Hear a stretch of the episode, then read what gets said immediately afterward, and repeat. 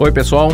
Sou Anderson Mendanha e hoje vamos falar sobre aluguéis para a temporada de férias. Período de festas e férias. Com esse panorama, muitas famílias aproveitam essa época do ano para viajar. Como é verão, grande parte das pessoas opta pelas cidades praianas. Mas quem vai alugar uma casa para curtir as férias precisa tomar alguns cuidados. Infelizmente, diversos golpes estão sendo aplicados na hora do aluguel. Segundo o portal Nosso UOL, o número de casos de fraude envolvendo aluguel de casas, apartamentos e outras acomodações por temporada chegou a quase 3 mil apenas nos cinco primeiros meses de 2023, conforme um levantamento feito pela plataforma OLX. Espírito Santo, Bahia e Santa Catarina foram os estados que apresentaram maior crescimento em número de fraudes na plataforma. Completo a lista também Minas Gerais e Rio de Janeiro. Portanto, é preciso ficar atento ao procurar imóveis para alugar nesses locais. Para falar desse assunto, a gente conversa com o Dr. Sérgio Tanuri, advogado especialista em direito do consumidor e coordenador do INADEC, Instituto Nacional de Defesa do Consumidor. Tribuna do Consumidor o lugar onde o cliente tem razão. Doutor Tanuri, bem-vindo mais uma vez à Rádio Senado. É um prazer novamente estar participando aqui na Rádio Senado, falando com esse maravilhoso público que atinge todo o Brasil. Doutor Tanuri, dezembro nem chegou, mas as pessoas já estão se preparando para as férias de dezembro, para as férias de janeiro e estão procurando casas para alugar. E olha que coisa, um levantamento da OLX mostrou que o, o número de golpes, o número de fraudes envolvendo aluguel de casas, apartamentos e outras acomodações por temporada chegou a dois, chegou a 2.800 casos apenas nos primeiros cinco meses de 2023. Essa situação está cada vez mais complicada. Quais as suas dicas para a gente fugir dessa roubada? Bom, ano após ano, principalmente no período de novembro, dezembro, janeiro e fevereiro, cresce assustadoramente o número de golpes envolvendo falsas locações por temporada. Por quê? É, quadrilhas virtuais, eles criam anúncios de casas bonitas na praia, apartamentos, é, em locais paradisíacos e colocam um preço vantajoso. E as famílias que querem desfrutar de, de, um, de um feriado, é, de um final do ano, de um Réveillon do Natal, eles acabam se iludindo e contratando esse aluguel por temporada, que é aluguel por pequeno período, né? Ou por um feriado, ou por, um, por, por uma semana, por 15 dias, nas férias. E muitas vezes, né, lógico, é, acreditando nas fotos que estão lá na internet. Mas isso não pode acontecer. Por quê? As pessoas têm que duvidar do que vem em anúncios na internet. Já peguei vários casos, inclusive, é, inclusive no escritório, de pessoas que caíram, que viram é, determinadas fotos e a, e a, casa não existia.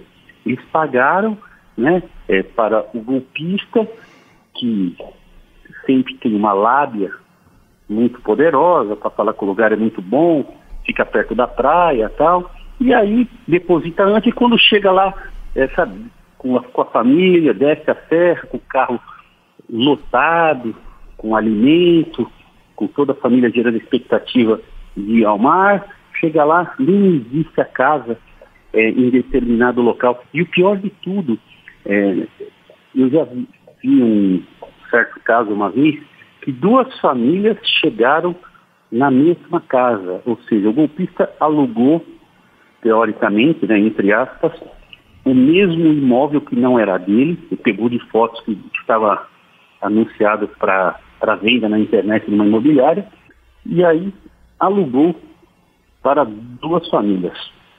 Agora, quais os cuidados que devem ser feitos para evitar cair desse golpe? Primeiro, é, tente ir no local da, da sua tão sonhadas férias, pega um final de semana, pega um dia e vai no local verificar presencialmente o imóvel. Isso é muito importante. Primeiro, para conversar com a pessoa, para ver se ela mesma tem é, os poderes para alugar um imóvel por temporada, e também para ver as condições. Porque muitas vezes aluga-se uma casa com piscina e não tem a piscina. Uhum. E isso é o que, é, é, é, o, é o normal acontecer. Então, é, o consumidor deve ter muito cuidado com isso. E se eu moro em outra cidade ou longe, como é que eu faço para fazer essa checagem da casa?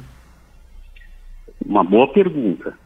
É, uma dica que eu costumo dar é ligar para uma imobiliária local, uma, uma imobiliária estabelecida. E aí você pergunta para a pessoa, explica a situação, se tem alguém para ir lá, para verificar o imóvel, se tal imóvel está alugado mesmo. Sempre é bom fazer isso, porque é, você evita, melhor você pagar para alguém lá verificar se existe mesmo imóvel, do que perder todo o dinheiro da locação. Então, uma dica que eu costumo falar é contate uma imobiliária local. Também, é, uma outra dica que é prudente é entrar no Google Maps, esse, esse uhum. sistema de geolocalização, para ver se a casa é aquilo mesmo que estão oferecendo. Porque não, às vezes no endereço tal, na rua tal, número tal, não existe a casa, existe um terreno baldio. E outras vezes fala que tem uma casa com piscina e não é piscina. É muito importante é, fazer esse tipo de verificação e também, lógico, né, lógico, é, verificar é, a procedência de quem está pedindo o dinheiro. Geralmente é, é, uma pessoa física. Não custa nada você ir numa uma associação comercial local aí da sua cidade, você que mora longe, e pedir para levantar o CPF do, de quem está depositando, né? Uhum. É, do nome do beneficiário do depósito. Para quem você está depositando? Para ver se a pessoa existe, se não morreu, se é golpista, se aparecem muitas restrições. Isso é importante. A dica é não pode é, sair colocando dinheiro na conta dos outros. E por fim, muitas vezes a gente aluga uma casa dessas por uma plataforma. A plataforma também tem responsabilidade no caso de um golpe desses? A plataforma, geralmente, ela não tem absolutamente culpa a partir do momento que ela não saiba. Porém, no, no primeiro momento que ela é notificada que tem um de seus usuários dando golpe, ela é obrigada a retirar o anúncio do ar imediatamente. Senão, aí sim pode gerar uma responsabilidade. A responsabilidade da plataforma, é, ela é objetiva quando, por exemplo, ela não, não toma os cuidados para a inscrição do usuário. Porque tem muito usuário fake, pessoas que abrem, é, como em redes sociais, contas em nome de pessoas que nem sequer existem, ou que pessoas que já estão mortas. Então, as plataformas, elas têm que tomar o devido cuidado, como checar a veracidade das informações, pedindo documento com foto, comprovante de endereço recente de quem tem conta, entre outros detalhes. Doutor Tanuri, obrigado mais uma vez pela sua participação aqui conosco. Um grande abraço e até a próxima. Obrigado, até a próxima. Essas foram as dicas do Dr. Sérgio Tanuri para que você não caia em golpes nas próximas férias. O Tribuna do Consumidor de hoje vai ficando por aqui. No próximo programa, vamos falar da Black Friday.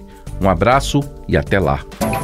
Tribuna do Consumidor o lugar onde o cliente tem razão.